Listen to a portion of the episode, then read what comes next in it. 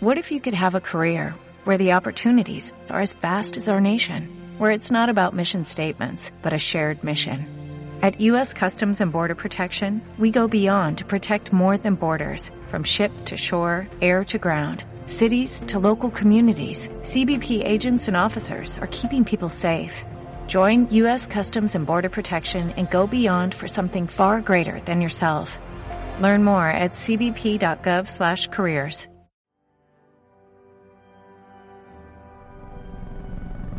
Ha llegado el momento. La ciudad está bajo asedio. Solo un equipo será capaz de defenderla una vez más. Ellos son Bat Señales. Eh, espera, espera, espera. ¿Bat Señales? ¿Qué clase de nombre para un equipo es ese? Si se llamaran Batman Incorporated o los Vengadores de los Grandes Lagos todavía. Y encima nunca hablan de Batman. ¿Pero qué coño es esto? Vale, vale, vale, ya lo digo. Señales, el podcast favorito de Batman.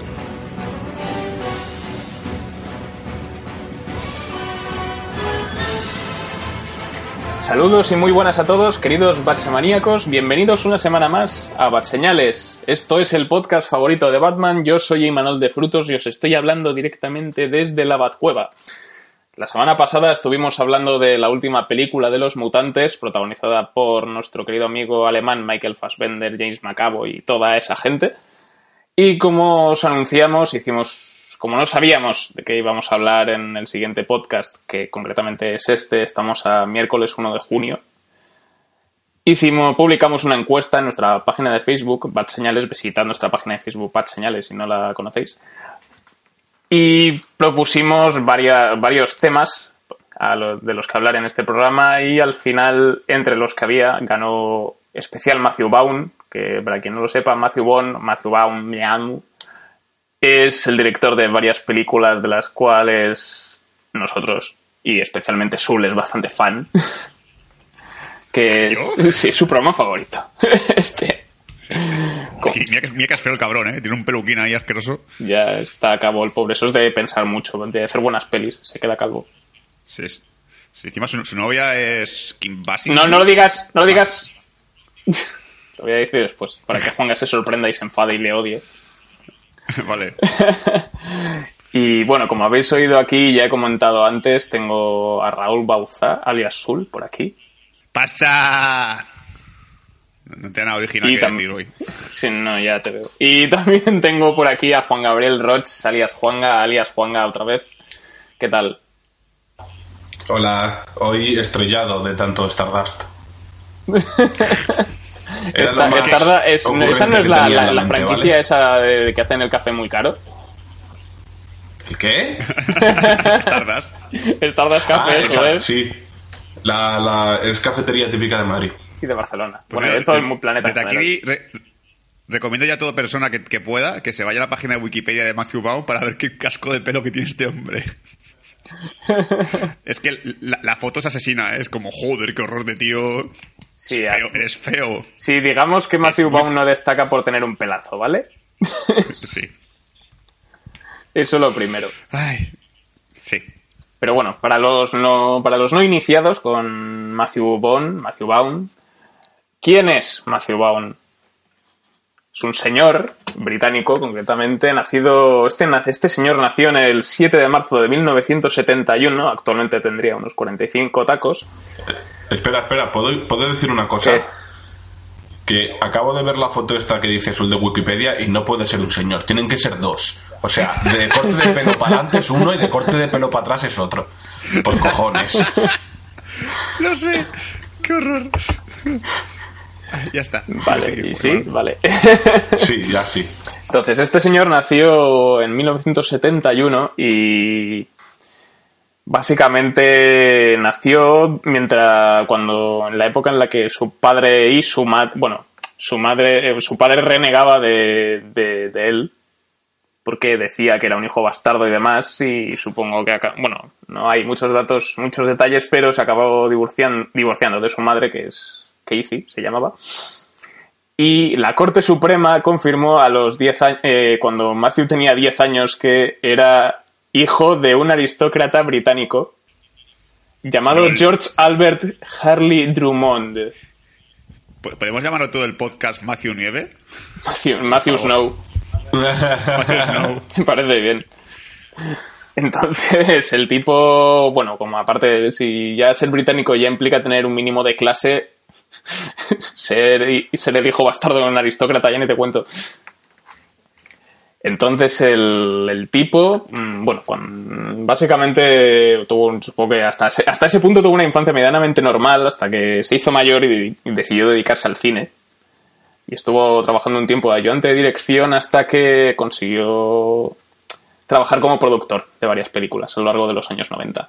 Hasta que en el 95 conoció a nuestro viejo amigo Guy Ritchie, del cual hicimos anteriormente en Bad Señales un podcast de Guy Ritchie cuando se estrenó Operación Ángel, que todavía podéis escuchar, está en iVoox, por si alguien tiene curiosidad. Y, y eso, eh, Matthew Vaughn, cuando se hizo amiguito de Guy Ritchie, a lo largo de varios años estuvieron produciendo, realizando películas juntos, desde Lock and Stock, Snatch Cerdos y Diamantes, esa gran película que es Barridos por la Marea también. El hijo puta de Bond consiguió dinero para hacer esa mierda. Entonces- Yo, yo quiero decir que gr- gracias a Bad Señales descubrí que Guy Ritchie era uno de mis directores favoritos hasta que hagamos algún podcast de Matthew Vaughn. Entonces, también cosas por las que destaca Matthew Vaughn, aparte de producirle películas a Guy Ritchie, en el año 2002 se casó con Claudia Schiffer, que no sé si os suena. Esa que está muy buena. Has dicho Kim Basinger, ¿no? Es Claudia Schiffer, es verdad. Que sean rubias no quiere decir que sean la misma persona. Es que siempre de pequeño confundía a Claudia Schiffer con Kim Basinger. A mí, a mí me ponía cachondo las dos. Y siempre confundía una con la otra, así que me masturbaba pensando en una mezcla entre las dos. Yo me, yo me acuerdo de un anuncio de Claudio Schiffer de prin- principios de los 2000, de Renault. coche. El anuncio de Renault. Madre mía, vaya jaca. Como hay que, me, hay que me la saco, hay que me la saco, no me da tiempo. y también, sí, también tuvo ahí un cameillo en Love Actually. Haciendo, creo que hace de, hace de Claudia Schiffer, De- creo, además. Sí, No recuerdo mal. sí, hace de Claudia Sí, sí, sí. Schiffer. Entonces llevas, lleva casada con, con Matthew Bond desde el año 2002 y todavía están juntos. Cual es bonito. Y Supongo, Supongo que que Matthew Vaughn la conoció con, con gorra, ¿no? Sí, nunca se ha quitado la gorra delante suya. Ella le peina por las noches. Exacto. Así, así, así, sean dos personas. El futuro profesor Xavier. Claudia, para, por favor.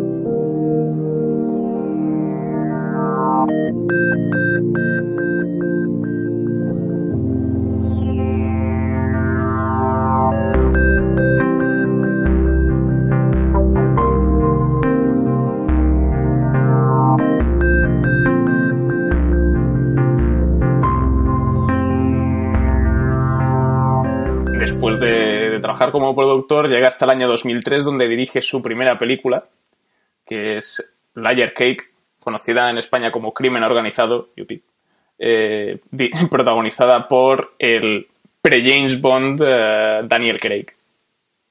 Nuestro rubio favorito. No era nadie. Sí, no, bueno, era conocido en, en Gran Bretaña, pero fuera de allí no demasiado. Que además interpreta a un personaje sin nombre. Si miramos la lista de créditos en IMDb, no tiene, se llama XXXX. ¿Es porno? No, pues no, si fueran 3X sí que sería porno o una película de Vin Diesel. ¿De qué va la Layer Cake? Estoy, voy a tirar un poco de memoria porque la vi, la vi con Sul además cuando me la compré en DVD cuando tenía curiosidad, no sé si te acuerdas. Me acuerdo el día que la vimos y todo, así que imagínate. Sí, Pues no en- sé por qué. en casa de Martín. Ese día. En casa de Martín, en el sótano, porque la gente se fue a un partido de fútbol. A ti y a mí nos importaba Sí. un pito el fútbol, no sé si era Madrid Barça o algo por el estilo. Dijimos, oye, vamos a ver la película esta acá abajo y que les jodan a todos. Fuimos abajo y en plan marginados, vimos la peli. Que fue día que conocimos a una amiga nuestra, que ahora sale con un amigo nuestro, Que ese día estábamos en plan de, ha llegado una chica nueva, hay que follársela. Hay que follársela, vamos al sótano a ver una peli. Exacto. Estuvo a punto de venirse con nosotros, ¿vale? Todo hay que decir, porque ya ya tampoco le gustaba el fútbol, pero decidió quedarse allí porque le gustaba a nuestro amigo ya de por sí y dijo, bueno, me quedo aquí. Y bueno, pues nada. ¿Estamos hablando de quién estamos hablando? Sí, exacto. No diríamos el Ah. nombre. Igualmente no va a escuchar el podcast, pero no diríamos el nombre. Exacto, dejémoslo un poco el misterio. Entonces, Bueno, entonces vimos esta película juntos cuando nos dio... ¿Qué año fue esto? Hace tiempo. Si Mejor llevan. Creo que A llevan juntos siete, siete años, ocho. La, la vimos porque habíamos visto Kikas y nos dio curiosidad ver un poco la, la vida de este hombre, a ver qué había hecho y tal. Y vimos la Craig que dice, hostia, Daniel Craig, que que monte era, y era James Bond. Dijimos, coño, venga, James Bond, eh, Matthew Bau, vamos a ver qué sale de aquí. A ver qué es esta mierda. Sí. Y encima inglesa, ya, ni te cuento. Es, y además la trama es una de las típicas de las películas de Guy Ritchie con, con gángsters británicos y entramado de drogas y personajes que se cruzan y demás.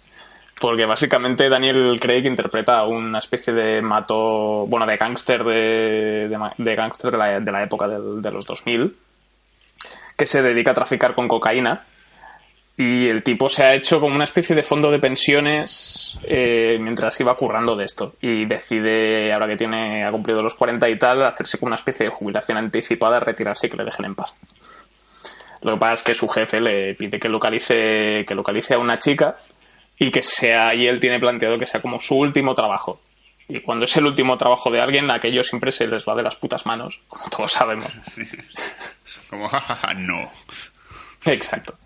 Y luego y después acaban este, este tipo le acaba pidiendo un segundo favor que es que eh, eh, un- hay un paquete de, de éxtasis que tiene su je- que, que ha perdido su jefe que lo ha robado un asesino a sueldo y que Daniel Craig pues tiene que recuperar y aquello pues explota y la trama se complica bastante y no voy a contar gran cosa porque la gracia de este tipo de películas es no saber qué va a pasar aparte de que tampoco me acuerdo mucho Sí, te, has cargado, pa- para mí te has cargado un, un pequeño giro que tiene la película que me gustó mucho, que fue lo que más, de lo que me acuerdo de la película básicamente es desde el giro final, ¿vale? Porque el tío al final tiene una voz en off y tal, y dice, al final no sé qué, no sé cuánto, te suma un poquito lo que ha pasado y tal, y te dice, ¿y sabéis cuál es mi nombre? Ah, por cierto, no os lo he dicho, ¿verdad? Y termina la peli.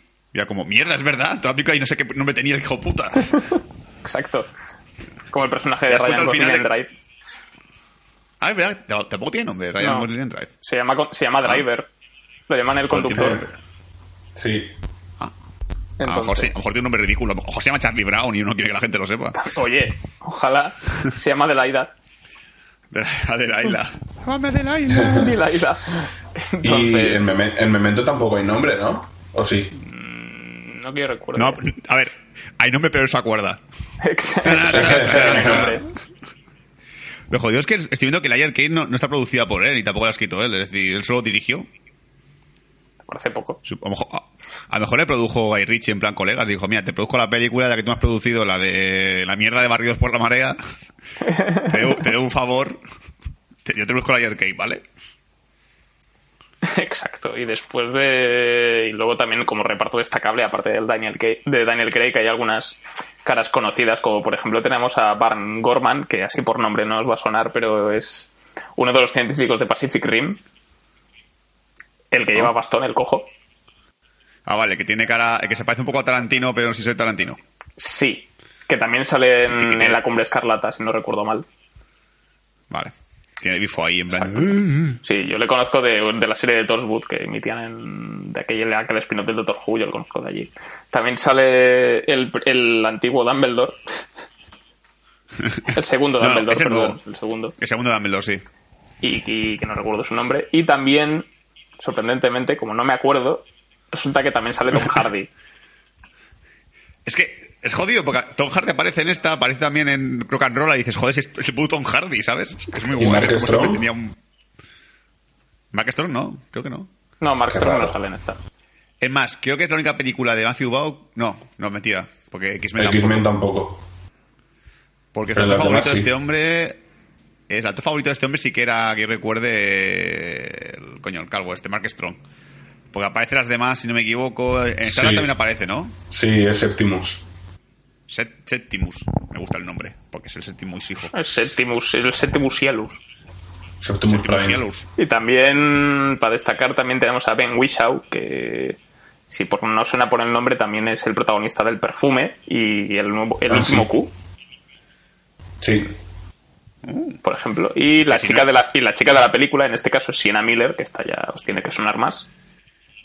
Sí, que Sienna Miller apareció también en el séquito. Flipé porque estuvo a temporada de secretaria y luego se fue. Ah, Ya como, mira, es Sienna Miller. También. Y, luego, cosas. el que sí que sale es uno de los recurrentes de, de Matthew Vaughn, que no salen todas las de Matthew Vaughn, pero sí que repite de vez en cuando, que es Jason Fleming, que lo podemos ver, eh, es el que interpreta a Facel en X-Men Primera Generación, que Ah. sale haciendo de botones en Kikas. Sí, que es el de Jack, eh, Dr. Jekyll y Mr. Hyde de la Liga de los Hombres Extraordinarios. Sí, me duele un poco ¿Te que lo recuerdes de esa película, pero sí. Ya. Ya- Esa te- la tengo súper olvidada, tío. Joder. Lo tenía en Facebook no, la foto de un coche y decía, ¿te suena este coche? Y yo, no. Y luego vi los comentarios, ese es el de la Liga de los Hombres Extraordinarios. Y yo, ¿tenía coche? Sí, tenía Pero coche, iba tiene volando a todas submarino y todo, sí. y en esta. En, en Kingsman no aparece. Haciendo de inglés ahí en el bar. Mm, No lo ser. ubico ahora mismo, pero también sale. Estoy pensando. Quizás. En Stardust. En En Stardust, creo que Stardust también es- sale. Sí, es. te- eh, Tercius no, el, seg- el- es prim- prim- Premium. prim- el primero, hijo. Primus. Primus, es Primus. Primus. Ese es, tienes el Primus y el Sobrinus también. Exacto. Y, y también, como, casual, como así como casualidad, sale Matt Ryan, que, que tampoco sonará, pero es el último Constantine de la serie de televisión, aquella que se canceló. También lo tenemos por ahí. Entonces, tienes la típica película llena de caras conocidas así a lo bruto. Y ya digo yo que me acuerdo que era buena película, ¿vale? O sea, no, Sí. no, que no recuerdo que dijese, joder, mierda, has puesto Imanol ver el partido de fútbol. En Madrid, Barça y todo Esta tonto. mierda que hubiese visto el fútbol. lo que a mí me gustó, recuerdo que me gustó en su día, lo que pasa es que sí que se nota mucho la influencia de, de Guy Ritchie. Que estuvo, se nota que estuvieron trabajando mucho tiempo juntos y que a Matthew Vaughn se le pegaron muchos tics de Guy Ritchie. Sí, porque hace cosas muy parecidas. La verdad es que tiene un estilo, a menos en, en Layer Cake sí que se nota un estilo muy parecido. Luego ya el tío como coge su, su técnica y sus cosas. Sí, se va separando poco a poco de él. Ya no es tan, no es tan excesivo como, como Guy Ritchie en algunas cosas y sobre todo tiene algunos, algunas, algunos toques de estilo que a mí me gustan mucho que luego ya, que luego ya iré comentando más adelante. Como por ejemplo las transiciones. El tío sabe hacer transiciones muy bien. Es de puta madre. O sea, lo hace, además de que lo hace bien, queda, es, es bonito y además se entiende y queda bien. Y es como, ojo, qué listo eres. Por lo dicho, recomendable. Sí, es un, sí, es una peli de gángster bastante guay. Si os mola el, rollo de los gángsters ingleses y demás, pues es una buena película para ver. Tiene, y es- recuerda bastante al cine de Guy Ritchie, inevitablemente, así que por esa parte. Y luego, tres años después, a Matthew Vaughn le dio por seguir dirigiendo y hizo un- su segunda película, que es una adaptación de una novela una novela, novela o cuento ilustrado, creo que es novela, de Neil Gaiman, conocido por escribir, por escribir los cómics de Sandman, por ejemplo, entre muchas otras novelas. Y Matthew Vaughn pues, diri- dirigió esta adaptación con nuestro querido amigo Brian Cox, Charlie Cox, perdón, Brian Cox, Charlie Cox. Charlie Cox. Charlie Chan, el puto Toby Chan. Charlie Cox, que es Daredevil. No el de Ben Affleck, ciego. el de ahora. Y, y no era ciego de verdad. No. Y también aparece nuestra queridísima mujer que me pone cachondo y no sé por qué. ¿Cómo se llama esta chica? No me acuerdo el nombre. La, la de Homeland. La chica de Homeland. La ¿cómo del el, el- el- rotulador, rotulador lila. Esa, la de Romeo y Claire Julieta. Dance. Claire Dance. Claire Dance. Que a mí Claire Dance me pone muy cachondo, no sé por qué. Vale, tengo ese misterio. Su nariz me pone. Y también, sa- también sale, sale mucha gente en esta película. Sale también nuestro novio Henry Cavill. ¿Ah, qué qué? Sí. En un papel muy pequeñito. Hace de, hace de pretendiente. De, Ah, jo. del personaje de. No sé, el de, el de personaje de Sienna Miller. Vale. Es la, ¿Así la Miller también repite esta película? ¿Qué? Si Sienna Miller también repite en esta película, pues. También, sale, también sale Sienna Miller, sale pequeño, sale, tiene un papel pequeñito que nos lo va a explicar Juan, que Juan, Juan, es el, que nos va a hablar de la película, nos va a explicar de qué va y ya de paso vamos enlazando personajes y actores y demás, que será un poco más fácil. Bien. Vale, pues uf, es, es, complicado hablar de Stardust, ¿eh? ¿Qué va? Lo, ayer, no, es que ayer, ayer, intenté hacer un resumen y me costó un poco. Porque, ¿eh? Sí, porque a, te encuentras como tres tramas en, en la peli. Bueno, pero, la, no sé. pero la premisa ver, principal eh, es bastante clara. Sí, la principal sí. Bueno, a ver, ¿de qué va Stardust? Te, Stardust, te narra la historia de un hombre que vive en Inglaterra, justo en un pueblecito como apartado, que está separado de un mundo mágico por un muro, del cual no puede cruzar nadie ni del mundo mágico a Inglaterra ni de Inglaterra al mundo mágico. Y este hombre de repente decide pasar. Cuando pasa llega a un mercado y se enamora de una chica, tienen un hijo y nueve meses después le envían el hijo a Inglaterra. Cuando este hijo crece, está enamorado de otra chavala de su pueblo hasta que cae una estrella y le dice que por casarse con ella es capaz de ir a buscar esa estrella y entregársela. ¿Qué pasa? Que cuando va a buscar a la estrella resulta ser una mujer. Una mujer que también está buscada por tres brujas que si la arrancan el corazón conseguirán la, la, la juventud eterna. Y por los príncipes, que hay una familia ahí de siete hermanos con un rey, que el rey tenía un colgante, lo envió al cielo por magia y lo que provocó que cayese la estrella. Entonces, aquel príncipe que consiga hacerse con el colgante de la estrella y volverlo a su estado natural será el heredero. Entonces, estos tres grupos de personas, o sea, las brujas, los príncipes y el protagonista van a, a por la estrella. Y, y eso sería un resumen. O sea, que es como el mundo está loco, loco, loco, pero con gente con magia. Sí, es como, rat, es como ratas a la carrera, pero con espadas. Exacto. Vale, vale. Ah, y con cosas muy graciosas.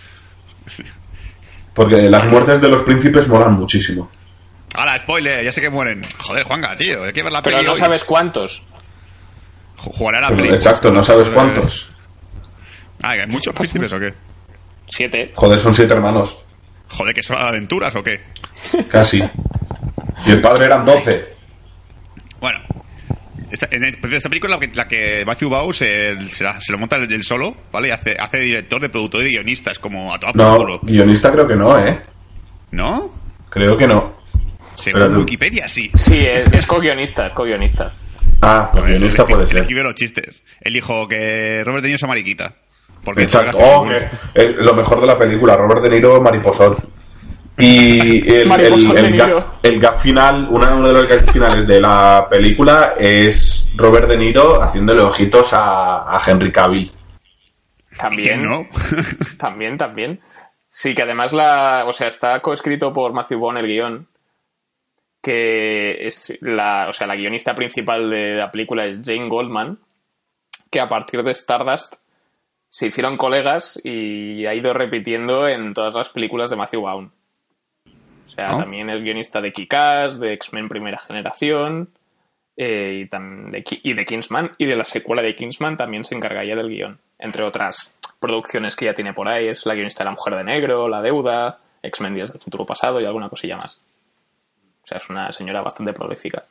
Yo, yo, no he visto la peli. Uh, ¿Por qué debería ver esta película? Creo que la única, la única, de este hombre que no he visto, la de Stardust, porque ayer que se la vi tal con Imanol, que la tengo que ver o no tengo que ver.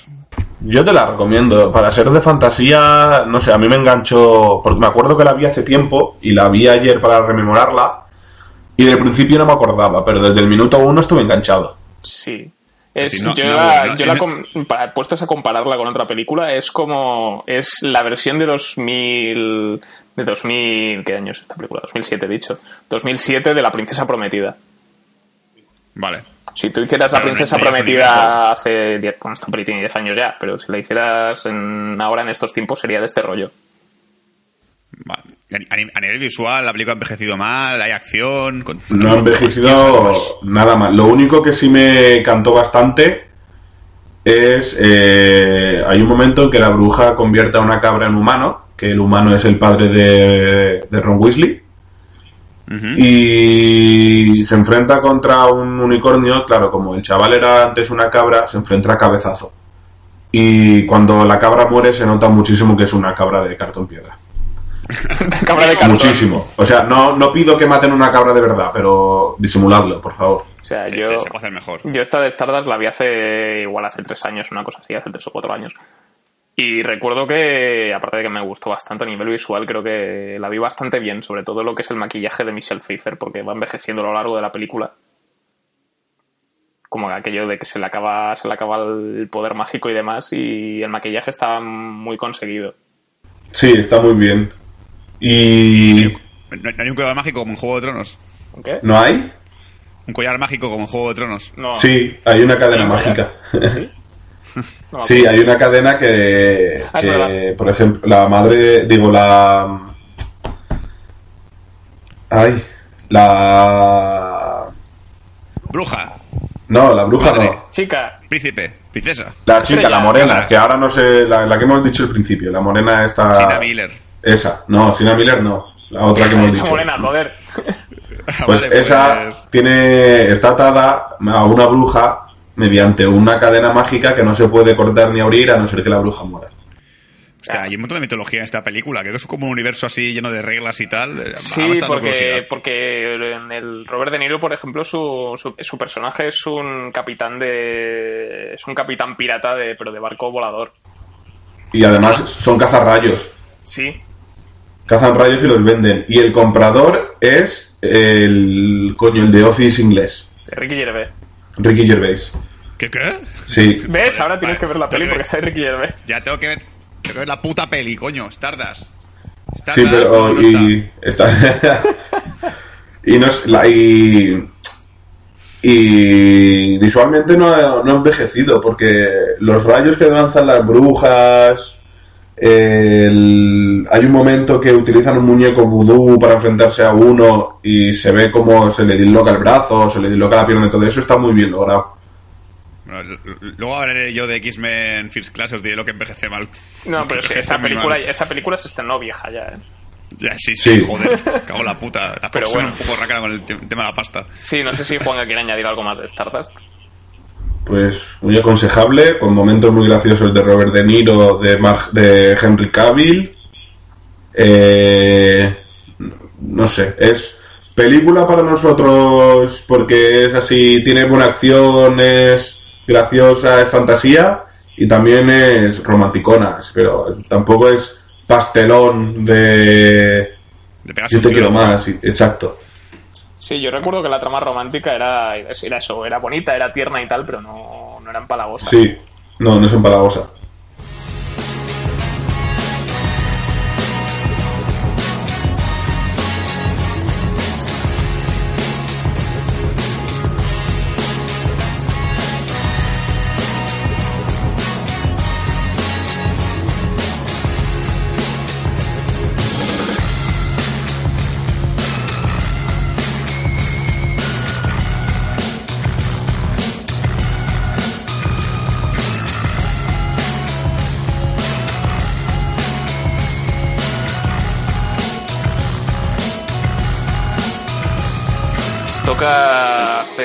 Salto temporal al año 2010, una fecha determinante para el cine de superhéroes, ya que se estrenó la- la primera, diría que es la primera adaptación de uno de los cómics de Mark Millar.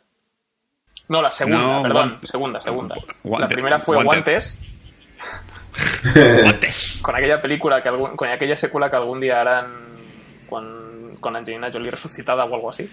Eh, Dos guantes. Cuando mínimo se parezca al cómic. también. Un eh, eh, podrían hacer un reboot de esa película. Y Sí, por Sí, favor. por Bueno, favor. Pues la segunda adaptación de un cómic de Mark Millar, que es Kikas, también conocida como Kikas listo para machacar, Ay, por Dios, qué horror. protagonizada por Aaron Taylor Johnson y que nos trajo a nos hizo presentó en sociedad a nuestra querida amiga Chloe Moretz con 11 añitos quiero recordar ¿Con cuántos? 11 años tenía cuando rodó la película. Joder, qué niña. Ya. Imagínate la cara que te queda cuando ves la peli y dices, jo, me pone cachondo y tiene, un- y tiene 10 años. Eh, Que yo no, es que a mí, a mí en cambio me pone cachondo en esta película la, la otra, la, Joder, la otra, me cago en Dios. la novia. Uf, La, la- la hija de Ted, cómo decimos esta madre, sí. Sí. sí. Y que no ha hecho nada más. Esta mujer se ha quedado ahí en el, en el limbo de las, de esas actrices.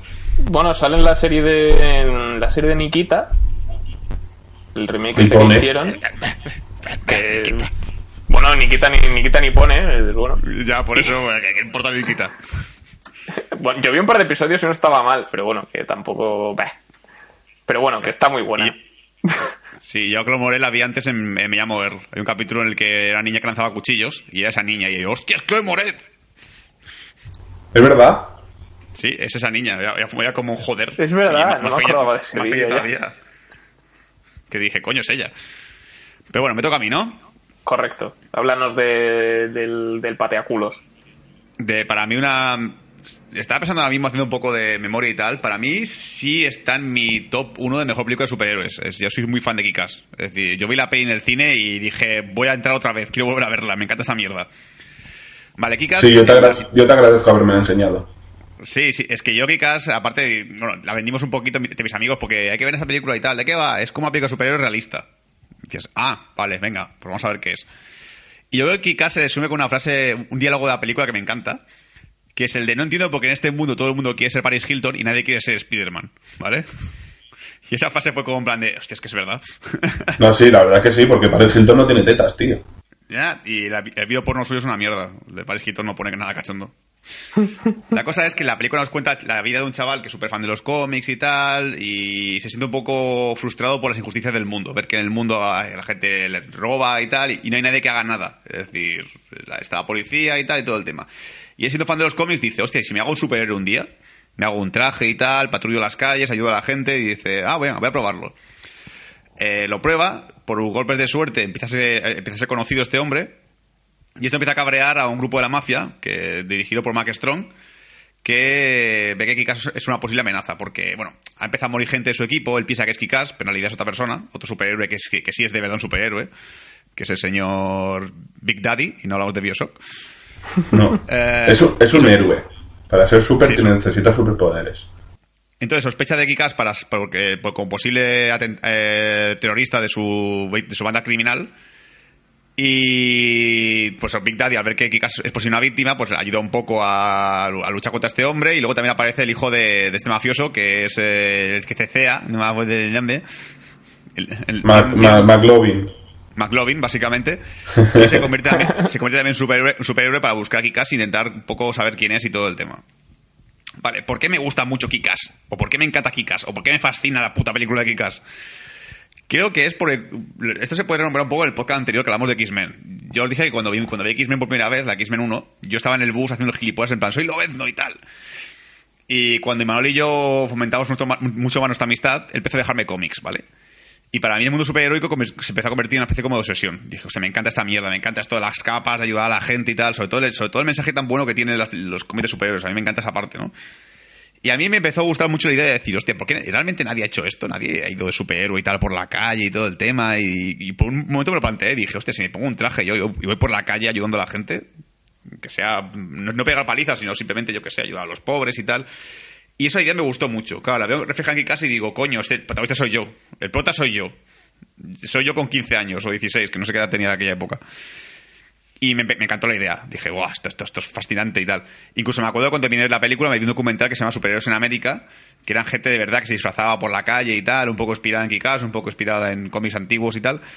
Y ves que esto sí de verdad que hay gente que es que se disfraza por la noche y se va a ayudar a la gente que está por la. a acompañar a una chica que, que va sola a casa, a dar de comer a un pobre, a intentar defender a alguien que le están robando un bolso, etcétera.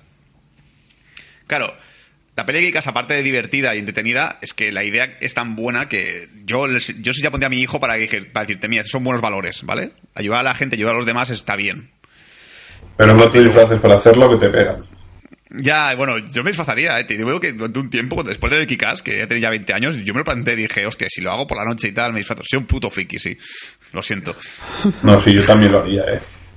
Pero yo te digo que me planteé muy seriamente hacerlo. Decir, Sí, pero yo no, llevaría a mí, chaleco de Kevlar por si te sacan una navaja y te apuñalan nada Sí. más pillarte Sí, en un ah. parking. Hombre, sí, yo, yo no iría con un traje de buzo que no parece un traje de buzo. Ya, me da miedo. Más, fijaos si me gusta Kikas, que estos cabrones me regalaron en mi cumpleaños el disfraz de Kikas. ¿Vale? Eh, Cosa que tampoco pedí, porque tampoco soy esa persona que se disfraza por, con cosas frikis y tal. No soy cosplayer ni nada por el estilo. Pero bueno, me tuve que ponérmelo de una chica que me molaba y encima me jodiste por el puto traje de Kikas.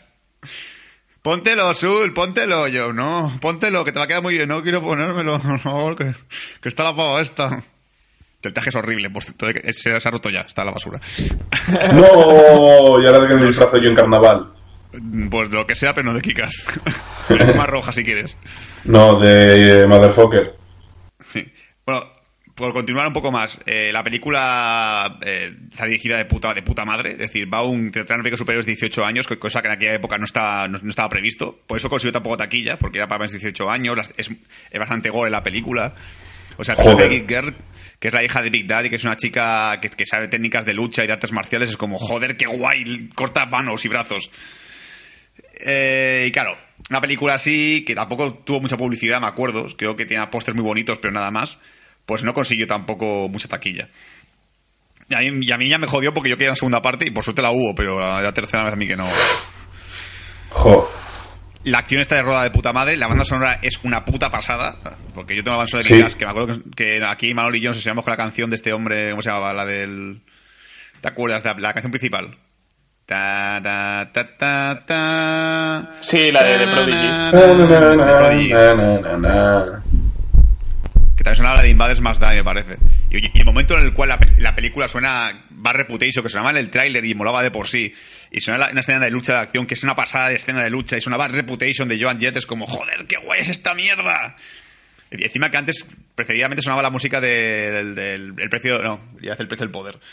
De, Clint- de las películas de Clint Eastwood, la de... Tin, tin, tin, tin, tin, tin. Bueno, no sé, no sé, no sé cómo. Sí, sí.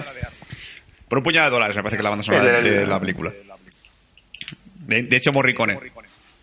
Ennio Morricone. Ennio Morricone. Ezio, no. Ezio es el de... Ezio no lo es. que digo yo. que muy tarde ya.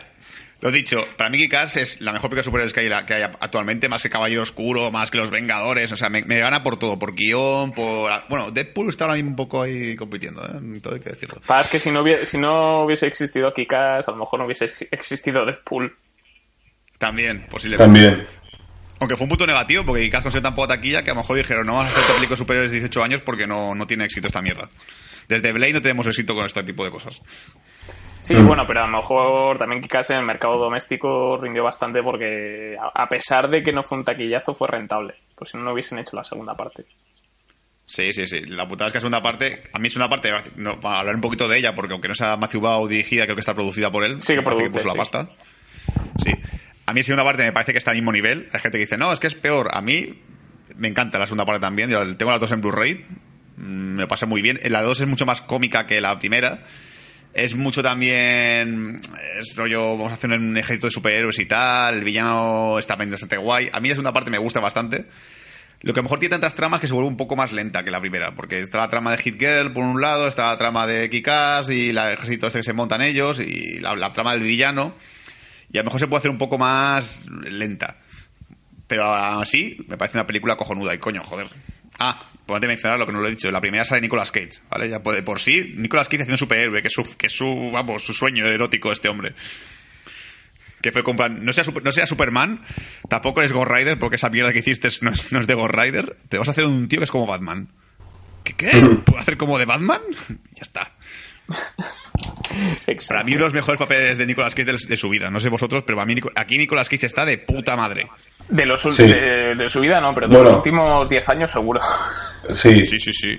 Papelón. Se le va un poco la olla en un momento. Pero se le va la olla por buen motivo, así que queda bien. Sí. Lo dicho. Van a sonar de puta madre, actuaciones de puta madre, la trama me engancha un montón. Yo creo que incluso que si no te gusta, no te gusta el género de superhéroes porque no te gusta ese rollo de villanos y superhéroes, creo que aún así te puede gustar la película. Porque no es una, super, una película superhéroe al uso, no es la típica de somos un grupo de amigos y vamos a vencer a supervillano. No, no, no. Esto va más de otro rollo, más del realismo y de cuidado que te pueden partir la espalda.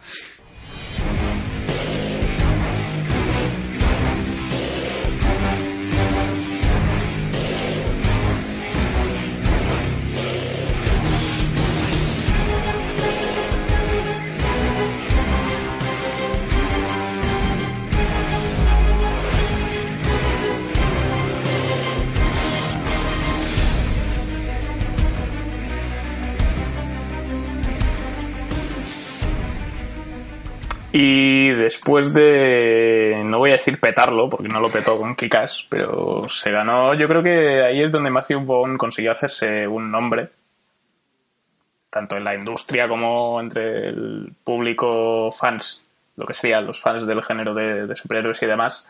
Y un año, un año después fue reclutado para, para dirigir la precuela barra reboot barra cosa de los X-Men, que fue X-Men primera generación, aunque no tiene mucho que ver con el título del cómic original, porque no son las historias de del primer, la primera formación de la Patrulla X, sino cómo, cómo Magneto y Xavier se, se conocieron, se hicieron amigos, cómo se fundó la escuela, y etcétera, etcétera.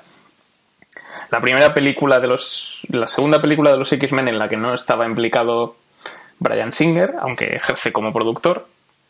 Y tenemos como guionista también a Jane Goldman. ¿Y qué pasó con esta película? Porque yo recuerdo que los trailers eran una chufa. Es que lo eran. La, la Eran promoción. muy malos. La promo de la peli fue bastante rancia, en general. Y luego, vaya hostia me di. Porque Son todos. dije, lo siento mucho. No, pero en el fondo es, es un producto que ya de por sí yo estaba, cuando estaba revisando hoy, creo que la Fox no confiaba mucho en este producto, ¿eh? Porque aparte de poner poca pasta, el reparto en aquella época era bastante desconocido. Era gente muy de, de, ca- de calle. No es gente tampoco que digas, ah, este actor no sé qué. No, no. Aquí, aquella época, McCoy estaba un poco destacando. Que se llama no McCoy, que se llama. Macaboy, joder. Macaboy. Macaboy, McCoy es después McCoy. de cenar. Macaboy que voy después de cenar. Me acabo y... Poco más, es decir, un reparto que, era- que no era nada conocido y, y de hecho, efectos visuales, la película ha envejecido fatal. Porque estaba viendo y he dicho, hostia, qué mal está hecha algunas cosas, ¿eh? Sí. Yo Sí. tengo que decir que me me acuerdo que no me disgustó la primera vez que lo vi, pero la he intentado ver justo antes del podcast y en el momento que sale Magneto de niño gritando, ¡La! Fue en plan de, "Ah, no, lo quito, por favor, no puedo, no puedo. No, lo pues, siento eh, mucho, pero el niño no actúa bien. Pero, eh, no, pero lo que, lo que es lo, lo que la parte en la cual los metales flotan por la esto se nota un montón el digital. Es que es, que es una película que es que, que es, que es, es barata, es muy barata la película, pero claro, pese a ser barata, tiene un guion de puta madre, que es lo que compensa la película. Bueno, ¿y ¿cuento de qué va o algo? Sí, háblanos de, de X-Men primera generación, ¿de qué va? ¿Qué ocurre? Bueno, básicamente nos cuenta, nos cuenta un poco el origen de eso, de la amistad entre, entre Magneto y Xavier, un poco tirando más por el primero su niñez de cada uno, cómo les fue la vida y luego cómo se juntaron, ¿vale? Y se juntaron pues para vencer un villano común, que era el nombre del villano no me acuerdo, sé que es Kevin Bacon, no me acuerdo del tío. que este hombre, esto, esto lo que he preguntado, porque es una película que, que os gusta mucho, pero quiero hacer una, una cosa que, que cuando vi la película hoy, la revisé, no me acordaba ya. Sebastian ¿Cuál es Shaw el objetivo se de llama Kevin Bacon. Perdón. Sebastian Shaw. ¿Cuál es el objetivo de Sebastian Shaw en la película? A ver si os acordáis. Eh, Cuesta, ¿eh? Provocar una guerra Sí, sí, pero sí, como Y- está tan, tan, tan, tan corto que no te das cuenta, no sabes de qué va. Sí, porque él es técnicamente es el responsable de la crisis de los misiles de Cuba, que es lo que para provocar una guerra entre Estados Unidos y Rusia y no sé, hacerse rico. No, me pues era un poco. Es un poco el plan de apocalipsis, es decir, que hay que provocar una guerra nuclear, quiere que todo se vaya a la mierda y el mundo sea gobernado por mutantes. Porque él ¿no? dice que como son hijos del átomo, los mutantes sobrevivirán a una guerra nuclear. Uf, eso que es hijos del átomo se ha sacado, se ha sacado de Wikipedia o de no, no sé dónde sacado, porque esa mierda se ha inventado el tío de puta madre además. ¿Qué decir? Bueno, pues aparte de eso, tienen que realizar a este hombre y tal, que se metió su ejército de soldados, y entonces deciden Xavier y, y Magneto buscar a más, más mutantes para poder hacer una especie como de defensa. Porque el gobierno ficha mutantes para poder defenderlo de este, de este hombre, que tiene un poder que no se puede controlar. ¿Qué decir de la película? Eh, me parece que está a nivel de guion de puta madre, lo he dicho, ha envejecido bastante mal. Creo que hay cosas que son un poco chorras, es decir, hay partes que son muy interesantes. Creo que la estética le beneficia mucho a la película, creo que es lo mejor. Sí, el rollo 70 y tal, 60, es como. lo, que más, lo que me raya un montón es esta película de 2011 y la gente, la gente está muy vieja ahora mismo, ¿eh? pero muy vieja. Solo han pasado seis años y eh, esta película, eh, Rosa Byrne, que, es la, que hace de agencia, la gente de la CIA, está buenísima y tremenda. Sí. Y la ves ahora tan mayor y dices, "Jo, esta mujer, ¿qué le ha pasado? ¿Ha tomado drogas o algo? ¿La ves mayor dónde? En... en Mira los estragos de la edad. La veo en, en Apocalipsis un poco mayor y también la veo mayor en... Es que en Apocalipsis en- tiene que estar mayor, así que ya va bien.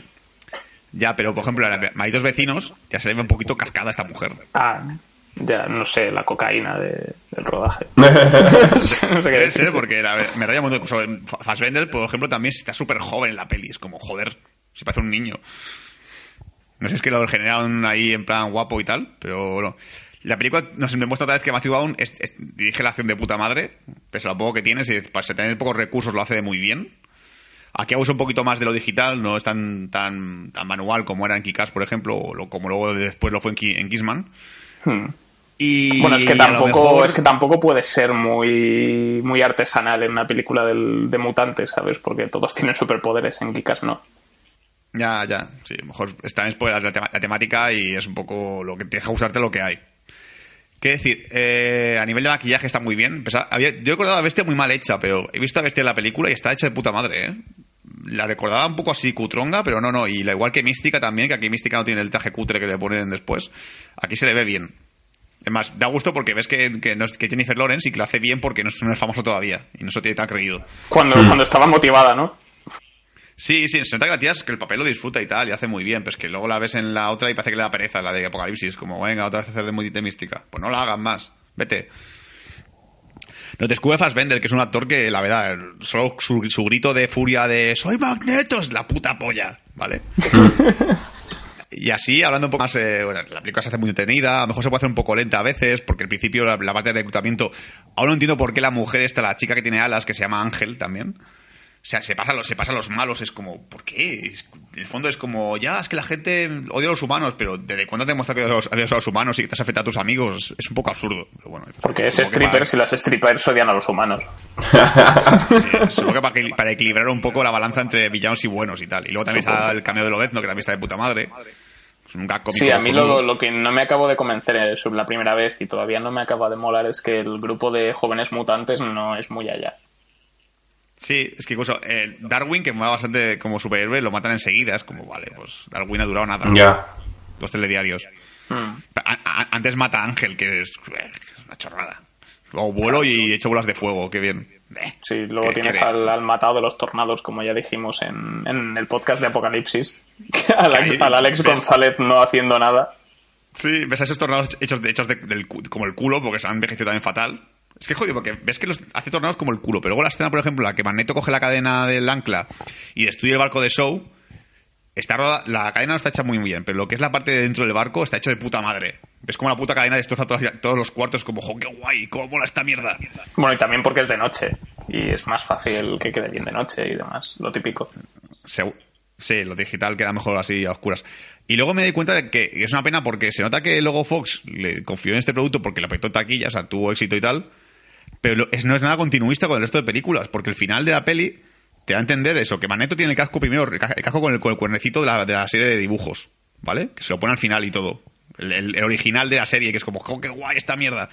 Que recluta a Rael, a la chica Ángel también la recluta, también recluta a Mística y también recluta, a- se lleva después a, coño, se llama la chica esta, la, la diamante, Emma Frost. Emma Frost. Frost y tal. Que Emma Frost ha, ha desaparecido de la, de la esto, de las películas, a Rael también ha desaparecido de las películas, es como no es nada continuista, y vas- va, como el rollo de que Magneto va a hacer su ejército de mutantes y tal para enfrentarse a, a Xavier. Pero no, no, se- luego en X-Men 10 Futuro Pasado se pasan eso por el forro, no hay nada de esto. Y es una pena porque yo que sé, porque al menos el personaje de Frost puede haber dado un poco de gancho, yo que sé, con un cíclope joven enamorado de ella o algo así. Porque mejor, Hmm. mejor puede entender que esa mujer no envejece nada, nada. Más, creo que en, en un momento te iban a explicar que ella envejece más, más lento que el resto de personas. Eso lo que- explican de mística. Ah, de Mística sí, que Mística, que lo cual podía justificar porque Mística sigue estando más o menos buena en las películas del, de las precuelas anteriores. Exacto. Y después de En Futuro capítulos anteriores. Me, me he arriesgado un poquito a ver un poquito de X-Men 10 de, de X-Men 10 del futuro pasado, he visto el principio. Y he dicho, hostia, Mau, Mau, tío, cuando has puesto los créditos iniciales con, esa, con la mierda esa digital que te pones siempre, dices, joder, con lo guay que es primera generación, ¿para qué vuelve Brian Singers? No tiene sentido. Aparte. Es- Ves el principio, ves ya los créditos iniciales con el ti, ti, y ves que los, los créditos iniciales de, de primera generación, que son súper sosos, que es como, bueno, vale, incluso los créditos finales son súper sosos, que son cosas muy ahí, muy dibujitos. A mí los de- créditos finales me molan mucho, son súper de los 60, tío. Es como una peli de James Bond. Sí, es decir, pero que no son nada eh, pretenciosos como son los de Brian Singer. Que Sí, como, no, no son elaborados y no son elaborados, son consecuentes con, con el tono y con la época en la que se basa la peli. Me parecen lógicos. Y bonitos. También. es que es que es una película que, que mola porque te da algo fresco, te da algo nuevo, te da eso, la, la, la imitación estética, ves a, a Maneto molando un montón, es guay. Para mí es una película de X-Men muy recomendable, pero aún así me quedo con X-Men 2. Ahora que he revisado Primera Generación, que el otro día dije que no, pero me quedo con X-Men 2 antes que con Primera Generación. Me gusta mucho más. Yo me quedo con la última. An- Antes que esta. Apocalipsis, ¿Sí? si te ha gustado. Sí. Es por, es por, Me es gustó por más. mariposa mental, ¿verdad? Eh, sí. A ver, si miramos, el, si miramos la proporción de tías buenas, pues. Apocalipsis wins. Ya ves. Pero bueno, a mí es que a mí First Class, ya la segunda vez que la vi sobre todo, me parece la mejor peli, la mejor peli de la saga. Eh, X-Men 2 está muy cerquita, pero esta me mola sobre todo porque eh, en cuanto a implicación histórica es la que mejor lo hace de todas. La de meter a los mutantes en un universo muy parecido al nuestro y a nivel histórico que tenga cierta relación y tal, yo creo que es la que mejor, la que mejor hecha está. Aparte de que el personaje de Magneto consiguen aprovecharlo muy bien. Es la única peli de los X-Men donde Magneto dices, joder, cómo mola este pavo, ¿sabes? Sí, sí, sí. Que, o sea, Y, la- y la- el personaje de Xavier, la- que siempre sale como el típico mentor y tal, así de fondo y no sé qué, y aquí es protagonista y el tío mola, ¿sabes? tiene esa dualidad y tal de que él cree en su en creer en la gente buena es como jo, qué guay esto mola mucho más porque se desarrolla mucho más que el anterior que era como hay un conflicto pero no sabes de qué es Además, eh, justifica bastante muy bien la amistad enemistad que tienen entre ellos porque en las películas anteriores daba un poco a entender que eran amigos pero también eran enemigos y dices ¿por qué son amigos y enemigos al mismo tiempo? ¿qué pasa? en cambio aquí lo tienes mucho más que son personas que, es que, que respetan a unos puntos en común pero otros no son como el PP y el PSOE actual Sabía que haría alguna referencia política. el poder para el pueblo Joder, Pablo. Ay. ¡Wow! A romper más que hasta las perras. No, eh, decir también, último, último apunte, la muerte que me con esta película es espectacular, ¿eh? ¿Qué pasa? No he recordado la, la muerte de cómo moría, pero muere La- muy guay. yo recuerdo que, o sea, fue el momento en el que dije, estaba gustándome la película más o menos y a partir de la última media hora, que es cuando notas ahí la emoción, o sea, que el- eh, la, secue- la, la última media hora funciona no porque sea un prodigio técnico y sea todo súper espectacular, que también hay cosas muy potentes como levantar el submarino ahí y tal, sino porque estás emocionado, porque estás implicado con los personajes. Exacto. Y el plano aquel lateral de, man, de Xavier gritando con, con lo de la moneda y tal, y yo estaba y, y yo estaba muy estaba con el corazón en un puño, en plan, Dios mío, Lo va a hacer, lo va ha hecho, ha cruzado la línea. Sí, sí, sí. Una pasada genial. Me encanta. Lo, lo que pasa es que luego también tengo que decir que la primera vez me entró la risa cuando le disparan en el culo a, a Xavier. O sea, le dan en la columna y tal, pero como que se pone la mano así detrás y parece que le han dado en el culo. ¡Ay! Choco- y hace ¡Ah! cámara lenta gritando y es como mi Hostia, es verdad. culo. ahora ya no ahora ya me, ahora me da penita ya no me hace Sí, risa pues, luego da ese rollo dramático. Luego también hay cosas que, que van como muy aceleradas. Por ejemplo, la- ese, este- ese rollo de que se, se gustan bestia y mística. ah ya O sea, es súper rápido. Es como. eh, Mística es una guarrilla que nada más llegar allí dice, hostia, me gusta este tío. ¿Sabes? Es que nada más llegar, ¿eh? es azul como yo pero chupársela Ya, pero es que en ese momento no era azul, pero le, le ve los pies y como que ya se encoña enseguida. Es como, joder, me gusta. Y luego es como, no, me gusta Magneto, me voy a ir con él. O sea, va, va- va probando de tío en tío, porque primera vez que prueba con Xavier, en plan, de, parezco guapa y él, estás guapa siempre, sí, bueno, sí, como muy pasado Pero sí, de azul. Así azul no molas y tal. Luego el otro también le hace la prueba. ¿Te parezco guapa? Hombre, sí, pero te puedes curar rata y tal lo de ser azul. Vale, tampoco. Magneto, ¿te parezco guapa? Sí, estás muy buena. Besémonos y seamos amigos para siempre. no cambies nunca nena Es es- es súper guarrilla. Es que creo que esa mujer, que- esto lo voy a decir y va a sonar muy, muy machista o lo que sea, ¿vale? Pero me da igual. Creo que como nadie le ha echado un polvo realmente, esta mujer quiere que alguien le haga caso. Quiere, es que quiere que alguien le haga caso. Es que se ve todo el tiempo que va, va buscando a ver quién, qué pavo le, le gusta realmente como es ella. Y prueba con Xavier, no funciona, prueba con Bestia, no funciona, y prueba con Magneto y Magneto dice, sí, sí, sé cómo tú eres. Y es como, ah, venga, este, me quedo con este. Magneto es listo, sabe lo que decir. Claro. Sí. Es el amo del magnetismo y de la seducción. También te digo, también te digo yo una cosa, ahí yo y dentro no la meto ni de coña. Tiene una pinta de, de- de doler que no veas. ¿De qué? De doler, si la metes ahí dentro. Escamas, Ah. ¿sabes? ya, au. Ya, Ponte humana, ponte humana, pero solo de cintura para abajo. por favor.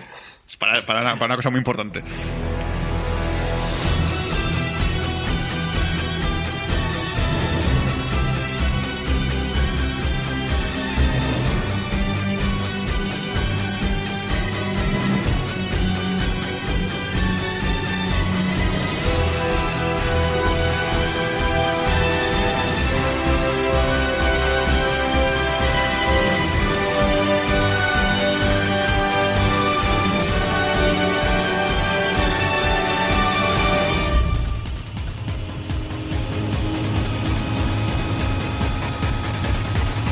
Y llegamos a la recta final de este programa de Bad Señales, especial, especial Matthew Vaughn.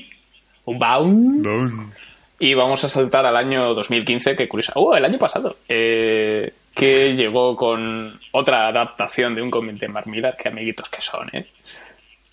Llamado Sí, sí, sí. Kingsman Servicio Secreto, cuyo cómic original se llama Secret Service, pero lo pusieron Kingsman porque, no sé, mola, ¿sabes? Y realmente ha sido el primer éxito de taquilla de, de un cómic de, de Matthew Vaughn. Porque ha sido. La peli fue, funcionó muy bien en taquilla. O sea, la- nosotros teníamos mucho miedo, creo, me acuerdo, porque era como. Va a pasar como Kikas, no la va a ver nadie. Ya, exacto. Por suerte nos equivocamos y por eso el año que viene vamos a ten- ya se está rodando la segunda parte y la cual ¡Uh! Como hablaremos un poco más adelante, de lo cual me alegro bastante. Y Sí. bueno, en este caso le va a tocar a Juan otra vez hablarnos de Kingsman, servi- Servicio Secreto, de qué va, quién sale, qué ocurre. Bien, esta es más fácil. Es como el MI6, pero no se llama MI6, sino que se llama Kingsman. Es un cuerpo de estos de guerreros, pero son todos súper super caballeros, en traje siempre, su arma es un paraguas. Entonces nos presentan a... a- no me acuerdo del nombre, del Colin... Colin Firth. eh, Colin. Firth de Lancelot eh, en una misión donde muere alguien. Entonces vemos que se dirige a la familia a darle el pésame y hay un bebé al que le dan una medallita y conocemos a ese bebé más de más joven, Carlos, que debe tener 18 años por ahí, que ha muerto uno o otro de los Kingsman, entonces buscan a alguien que pueda suplantarlo y los Kingsman veteranos eligen a gente joven que creen que pueden ser posibles para suplantar al, al caballero de la mesa cuadrada, porque todos los nombres son caballeros de la mesa cuadrada. Cuadrada. Y ese niño es uno de ellos. Ojalá fuera la mesa cuadrada. Redonda, perdón, redonda, puto Monty Python lo que ha hecho en mi mente. Te- te- Entonces-. Lancelot elige a este niño y para hacer las pruebas y va pasándolas, va pasándolas hasta que las pasa o no las pasa. Ah, tendréis que ver la película para saberlo. Sí. Y háblanos del villano. El villano es, eh, creo que para mí es uno de los mejores villanos de todo el mundo del cine. Que, eh, porque es, es un pedazo friki tecnológico interpretado por Samuel L. Jackson que encima hasta en la versión original, que yo no me lo esperaba, cecea. ¿Y cuál es el objetivo del villano? El objetivo del villano es hacer una elección natural de los de la gente porque el mundo está como con un virus de superpoblación, entonces quiere deshacerse de la mitad del mundo. Pero claro, quiere deshacerse de la mitad pobre, sus amigos ricos que se queden con él. Y ese es el villano. ¿Cómo quiere deshacerle? Pues inventa una tarjeta que provoca cosas en la gente. Y no voy a decir nada porque quiero que la gente la vea. Sí, sí, se ha aplicado muy guay. Joder, tienes que ver esa mierda, coño. Exacto. ¿Y a quién nos encontramos en la película? Pues a alguien que no me suena de nada de estas películas, que es Mark Strong. ¿Quién? Luego tenemos a Colin Firth, a... No me encuentro. a- bueno, a Samuel L. Jackson, a Michael Caine, a Taron Egerton, que... A mí, a mí de qué coño me suena Taron Egerton. De, es, el pro- ¿Qué- qué vas- es el prota de la peli. Ah, no, ya, Sí. aparte, coño. Eh, bueno, se, se rumoreó un poco como Spider-Man, también se rumoreó como el, el futuro Han Solo y al final no va a ser ni uno ni lo otro. Sí, o sea, en realidad el muchacho no ha hecho nada. Lo el primer papel así conocido que hizo fue Kingsman y ahora va a estrenar Eddie el Águila, que la produce Matthew Vaughn. Sí. Y eso, y va a protagonizar otra, otro, otra edición nueva de. Otra versión nueva de Robin Hood. Ah. Ya, qué pereza, por Dios, déjalo ya. Bueno, y me, me he dejado dos personajes también así destacables, que es un pedazo cameo de Mark Hamill. Y... Porque está gordo, ¿no? Sí, exacto. También. Y, y dos personas que pasan a, a mi lista de, de amores platónicos. eh, La lisiada. Sí, Sofía Boutella, que es la que hace de matona de Samuel L. Jackson. Que, también la mía, podremos ver en la tercera parte de Star Trek. Hace de. Es la alienígena esta blanca que sale en el póster, que no sé cómo se llama. Ah, vale. Sí, por eso está ya. irreconocible, porque la chavala esta es morenilla y tal, y la ves ahí haciendo de blanca con el pelo blanco, con el super blanca, Sí. blanca tiza, y dices, ¿qué? Esta es de las típicas, las típicas mujeres que sabéis que me gustan, tipo Michelle Rodríguez. Pues aquí está Sofía Boutella, Las otra para, de lista. Exacto. Se parece, un po- se parece un poco a la, a la de. a la tía de Glee, joder. Se me recuerda un poco esa cara. Esas cejas y ese pelo. bueno, un poquillo.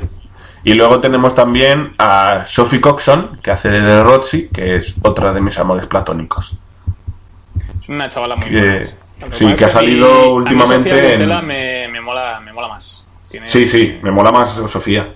Pero bueno, está esta también, que últimamente la podréis ver en las crónicas de Blancanieves, la nueva. Sí, O sea, yo, ¿qué decir, qué decir de Kissman? O sea, a mí, creo que este Matthew Vaughn me parece que es un tío que no, nos canta bien mucho un poco sobre él porque directamente en Blu-ray me tengo Kikas 1. Quiero Kingsman en Blu-ray también. X-Men primera generación estoy ahí sí o sí, si no. O sea, es un tío que, que daba películas en Blu-ray, ¿sabes? Es como la quiero. Y Kissman es una película muy guay. Es decir, ya, he visto como cuatro veces, me parece, la película de Kissman. Me parece, sí, cuatro veces. Porque la típica que dices, te voy a enseñar una película que está de puta madre. La enseñas y dices, ¿a qué mola? Más, a Juan se la enseñé yo, si no me equivoco, ¿verdad? Creo que sí. Si te la puse yo una Navidad, te dije, mira, mira, mira qué guay. Y dices, hola, qué chulo, a qué, a qué mola. La verdad es que sí me gustó. Sí, lo bueno, y otra vez, pues va un de, acción de puta madre, van a sonar cojonuda, repartazos, o sea, conocer a, a Colin Firth como posible héroe de acción es como muy guay. Sí, Sí. las escenas de acción brutales. Creo que no he visto escenas mejores grabadas en mi vida, ¿eh? O sea, eh, este, eh, hay un podcast sobre, sobre Kissman que hicimos en un momento, pero Manuel dijo una frase que me encantó y yo creo que la, también la repetí en ese podcast, que la escena Ay, de iglesia calla. es, es el... Es el el baile de los cisnes del, de la- del, del mundo de la danza. Es que está, está maravillosa. del mundo Sí. de la danza es el- la danza de los cisnes del mundo de la danza, qué redundante eres. Bueno, la de la iglesia y la del bar. Que ya la del bar es la menos así destacable, pero que es... ¡buah! Y, y, coño, y- y- y toda la parte final, que es vertiginosa con la música y todo, es como, Sí. qué guay. Hasta Mark Strong lo dice. ¡Oh! Es lo más épico que he visto en mi vida. O sea, creo que la segunda parte de esa película es algo que todos esperamos mucho. Es decir, yo estoy deseando ya ver un tráiler y más con el reparto que se ha anunciado, que aparte de ya que dijimos que Colin Firth volvería, no sabemos cómo va- se va a justificar esto. Veremos a ver. Tenemos por ahí a nuestro señor y amigo... O sea, el nombre ahora, coño. Manuel, dilo tú. Channing Tatum. Channing Tatum, joder, exacto. También se acaba de confirmar Jet Bridges. La villana va a ser Julianne Moore, si no me equivoco. Correcto. Y, y también aparece por ahí, aparecerá eh, Halle Berry. No, Es verdad. O sea, sé, sé, sé ¿se lo que la madre de la esta? Ni idea. Sé que por lo, que por lo que se ha visto un poquito por encima, la película va a ir un poco de que atacan el cuartel general de los Kissman y tienen que viajar a Estados Unidos, ¿vale? Donde ahí conocerán, pues un poco, supongo, el Kissman de allí, imagino, o ese rollo. Estoy viendo incluso un par de concept art que, que, que pusieron en, en una, una, entrevista que le hicieron a Matthew Vaughn y tal, y son muy guays. Es decir, son cosas como muy, muy frikis, porque la chica, la chica que va a hacer, la persona que va a hacer Julian Moore, se llama Poppy. ¿Poppy? ¿Vale? Sí, se llama Poppy. Tiene una guarida que se llama Poppyland. O sea, va a ser muy rollo película de James Bond antiguas, donde el malo tenía un super cuartel general y tal, esa mierda.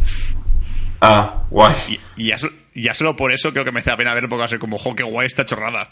Me gusta, me gusta. Uh, ¿Algo que mencionar también, Manuel? Pues, a ver, de, de, Kingsman, lo que. Bueno, si alguien quiere escuchar alguna crítica un poco más distendida, le recomiendo que, que, que busque nuestro podcast en el que hablamos de, de Kingsman. Uh -huh. que, por aquel entonces. Pero yo, solo, yo la, básicamente la voy a recomendar para aquellos que, que busquen una película de acción que, que sepa mezclar bien la comedia, porque es eso, es la típica película de, de protagonista adolescente que eh, se mete, es la, la, típica trama Harry Potter de adolescente descubre que es especial, viene un mentor y le dice que tiene que apuntarse a una escuela y superar unas pruebas para poder ser el mejor. Pero con espías y más divertido, y con un poco de mala leche, que siempre está bien. Y bastante violencia. Además, Bao nos debe, nos debe una buena película después de producir Fantastic Four, así que. ¡Qué hijo puta! Sí, que cosa mierda. Y la de Eddie el Águila, por lo que he visto el trailer, tiene, tiene buena pinta, menos como comedia. Y encima está basada en hechos reales, que me parece un poco bizarro que esta película esté hecha basada en hechos reales, pero bueno, este hombre no sé si de verdad ha existido o lo que sea. Pero el trailer tiene pinta de ser una película muy detenida, mínimo de pasártelo bien. Correcto.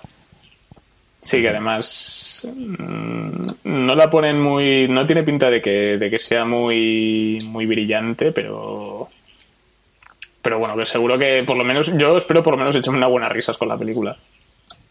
Sí sí que sea sí, buena también. porque bueno sí me, me, llama la, me, me interesa sobre todo por Taron Edgerton porque me apetece verlo en una faceta un poco distinta a ver qué a ver a ver qué puede dar de sí el chaval sabes que también cuesta un poco que, que Taron Edgerton que es así guapetón haga un poco de tío friki feo y es como bueno sí me lo puede llegar a colar le han puesto bigote de en plan de Flanders Sí, sí, es que es súper raro. Dices, ¿qué coño hace este hombre con.? Bueno, bueno. Ya, yo os recomiendo ver el trailer para ver si acabáis tener un poco la idea de, de, qué película, de qué tipo de película es y ver si a lo mejor merece la pena o no merece la pena.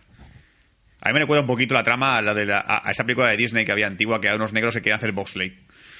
Que era esto de tirarse por la, por la nieve con, con carritos y tal. Ah, sí que, que, el pota, que los potas era John Candy y tal. La película va un poco de ese rollo también de un tío que, que, que no puede, que quiere ser un, un, esto de las Olimpiadas y tal, de deportes de invierno, y dicen que no, que no vale, que es muy malo, y el tío que sí que puedo, que sí que puedo. Y es un poco ese rollo. Típica historia de superación, pero parece que sale Hugh Jackman, si no me equivoco, la peli, ¿no? Sí, es como el entrenador de, del personaje de Taron Edgerton. Vamos a ver si, si a, ver si se hacen amigos y tal y les dan por, por yo no sé, dirigir una, otra película más de Lobezno que sea que merezca la pena. Y además, aparte de, de película que tienen prevista para estrenar, eh, es una adaptación de la novela Soy Pilgrim, de, que escribió Terry Hayes. O sea, ya creo que se publicó hace en 2014, una cosa así. Típica novela bestseller. Es una especie de, de thriller, de thriller contra el reloj parece que hay tema de una conspiración con un virus bacteriológico y demás. Que depende de cómo. Mmm, creo que por ahora va a ser la película más seria que va a hacer este señor. Lo cual va a ser un poco, un poco extraño a ver qué tal le sale. Si mínimo tiene, tiene una, una, buena escena de acción, me vale. A mí me, con eso me conformo. Eso me conformo. Mm. Sí, ¿no? Como la iglesia, me basta a mí. Que sea igual, pero con otros personajes. O sea, que solo le cambien la, que le cambien la cara a Colin Firth por el actor de la peli. Y que sea igual. Y bueno, no, creo que no hay nada más que añadir sobre nuestro amigo Matthew Wall, porque tampoco tiene una, una carrera muy dilatada, así que... Creo que cuando, cuando vea Stardust, lo dicho, si, si me gusta, es un director que no ha fallado de momento. Así que cuidado porque puede llegar su mierda... Esto de que, haga una, una, secuela de sus películas es raro, es la primera vez que lo va a hacer. Y hacer una secuela es complicadete es que te salga bien, o mejor que la, porque superar Kissman 1 va a ser un poco complicado. ¿vale? Es decir, es igual de guay que Kissman 1. Uf, Mm. cuesta, ¿eh? Cuesta. Sí, chungo. Así que va a ser complicadete que podemos decir que es un hombre que sabe dirigir secuelas, incluso que a lo mejor se le va la pinza y hace una trilogía de Kissman. Yo que sé. Eh, pues está tan a la altura mínimo yo estoy contento, ¿eh? Aunque las Ya, pero- terceras siempre son las peores. Sí. Sí, pero también está el rollo de que, claro, todos Excepto sabemos que en la de la iglesia. Sí, es Aladdin 3. Excepto la escena de la iglesia, que lo que decimos es eso, que. ¿Cómo coño coño vas a hacer una parte que supere esa escena? Es que si haces una- otra escena igual de impactante como hicieron X eh, Apocalipsis, es como es igual, es igual que lo otro, pero un poquito mejor. Sí. Con coches. Con coches ahora también. Que vaya atropellando gente. Bueno, pues hasta aquí yo creo que ya va- vamos a cerrar el podcast de, de esta semana dedicado a la figura de. a la vida y milagros de Matthew Vaughn. La semana que viene no sé qué vamos a hacer, porque tampoco estrenan. estrenan Warcraft, pero. Yo quiero verla. Para Yo me, me comprometo a ver Mr. Ray para hacer una pequeña crítica a esa película que poca gente conoce y me recomienda muy fuerte. Veremos a ver si está Bueno, muy fuerte, te la recomiendo. Yo intentaré ver Warcraft. Yo creo que también. Ya a ver si nos organizamos y. Seguramente sea eso, un podcast de estrenos. Y después, más adelante, habrá otro más, porque estrenan, estrenan cosas, va, cosas interesantes de las que podemos hablar aquí. Sí. Green Room. Ah, sí. Green Room, dos buenos tipos, etcétera. Y sí, luego la hemos tenido un par de semanas un poco, un poco extrañas, pero bueno, hemos vuelto. Entonces, este programa, gracias por escucharlo, lo podéis recordar que estamos en iVoox, seguramente nos estéis escuchando desde allí, tenemos, si sois nuevos, si queréis escuchar más, tenemos una lista de muchos programas subidos que son muy divertidos y muy amenos y maravillosos. O sea, no sé qué hacéis si no escucháis nada más de Bad Señales. Ah, Igualmente y- es- Exacto. También estamos de, si os sale más cómodo, también estamos desde iTunes. Podéis suscribiros a nuestro canal desde allí y darle. Y, ir actualiza- y cada vez que subamos un programa nuevo se os se actualizará automáticamente. Y también, obviamente, tenemos página de Facebook donde vamos colgando las noticias, las encuestas que vamos haciendo de vez en cuando, en las que podéis participar perfectamente, tanto si sois seguidores como si no, también eh, las subimos allí. Y también trailers. También. Haremos un podcast dedicado al, al, al- al colaborador más guapo. Eh, entonces, y eso. Sí, aparte de esto, también tenemos, vamos colgando noticias y trailers relacionados con, con el mundo del cine y tal. Ah, y también, probablemente hagamos un especial E E3. Sí. Bien. Videojuegos, no sé cómo la veré, pero no sé a dónde mitad de- verla. a mitad de junio, seguramente no sabemos si haremos, si igual hacemos, no sabremos si, lo- si hacemos un post E3 con las con- resumiendo las conferencias o aprovecharemos y haremos un primeras impresiones un día y luego después haremos un resumen. Ya veremos cómo lo, lo hacemos, pero seguramente hagamos un especial del E3 echando bilis sobre el downgrade. Mira más downgrade. Sí, de, Y- de- molaría hacer un, podríamos hacer un, podríamos hacer una porra de a ver cuánto, cuán- cuántos trailers de juegos nuevos van a tener downgrade el año siguiente. Todo de Ubisoft. Exacto. Ah, y una última cosa. Un saludo desde aquí y a, a nuestro Dani, que Ah, creo sí, que nos faltará un poco. Sí. Que no ha podido, por temas familiares, temas personales, no ha, po- no ha podido participar en esta semana, así que le mandamos un besito. Un beso. Y a vosotros también, a Joaquín, sé que estás allí. Pues Siempre noto tu presencia. A toda la gente que nos escucha pero no comenta, que sé que estáis, existís, porque luego me lo decís a las mí 50 en las 50 persona. escuchas de, la- de, de X-Men Apocalipsis no se hacen solas. Exacto. Si, comen- si, si queréis que digamos vuestro nombre en el podcast, de- comentad, joder, y llevemos vuestro nombre. En plan de mía, chaval este dijo que éramos unos gilipollas. Exacto. Sí, Aunque sea polémico. Efectivamente. Así que bueno, hasta aquí el podcast de esta semana. Esperemos que os lo hayáis, os hayáis divertido, que hayáis aprendido cosas sobre Matthew Vaughn si no le conocíais. Y si no estáis de acuerdo, si pensáis que es una mierda de director, nos lo podéis decir. Comentadlo en, en- o en el- o en la página del podcast o directamente en Facebook. Y lo- nos encargaremos de, de localizar vuestra IP, saber dónde vivís y mataros. Exacto. Eh, matar gente. Porque estamos repartidos ahí en Mallorca, Barcelona, Sevilla, Madrid. Estamos en todas partes. En realidad Sevilla me lo he inventado, pero es para... Bad Señales está en todas partes. Va señales, va señales.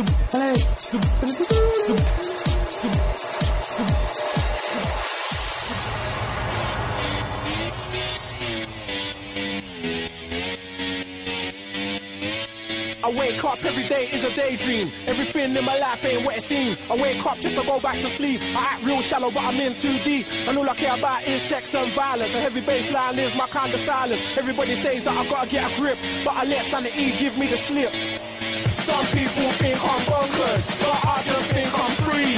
And I'm just living my life, there's nothing crazy about me.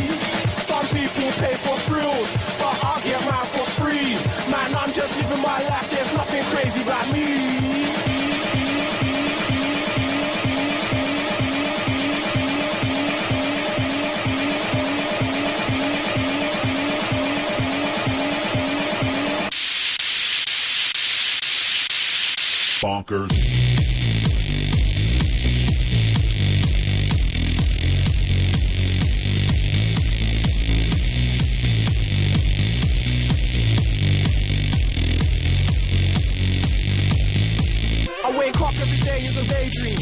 Everything in my life ain't what it seems. I wake up just to go back to sleep. I act real shallow, but I'm in too deep. And all I care about is sex and violence. And every baseline is my kind of silence. Everybody says that I gotta get a grip, but I let sanity give me the slip. Bonkers. Some people think I'm bonkers, but I just think I'm free. And I'm just living my life, there's nothing crazy about me. Some people pay for thrills, but I get mine for free. Man, I'm just living my life, there's nothing crazy about me. Mm. Yeah, man. Back then, back then, back then.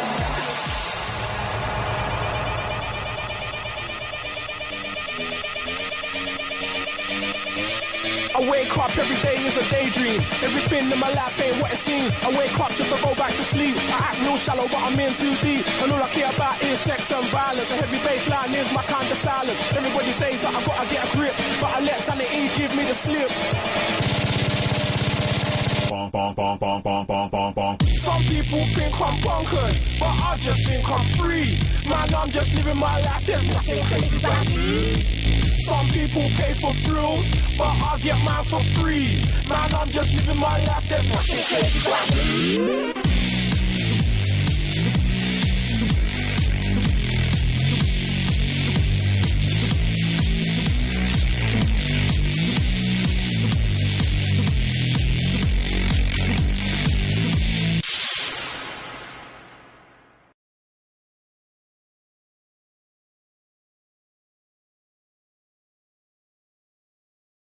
¿Te preocupas por tu familia? Entonces, ¿por qué darles solo huevos ordinarios cuando pueden disfrutar de lo mejor? Eggland's Best, los únicos huevos con ese delicioso sabor fresco de granja, además de la mejor nutrición, como 6 veces más vitamina D, 10 veces más vitamina E y 25% menos de grasa saturada que los huevos regulares, además de muchos otros nutrientes importantes. Así que, dales los mejores huevos. Eggland's Best, mejor sabor, mejor nutrición, mejores huevos.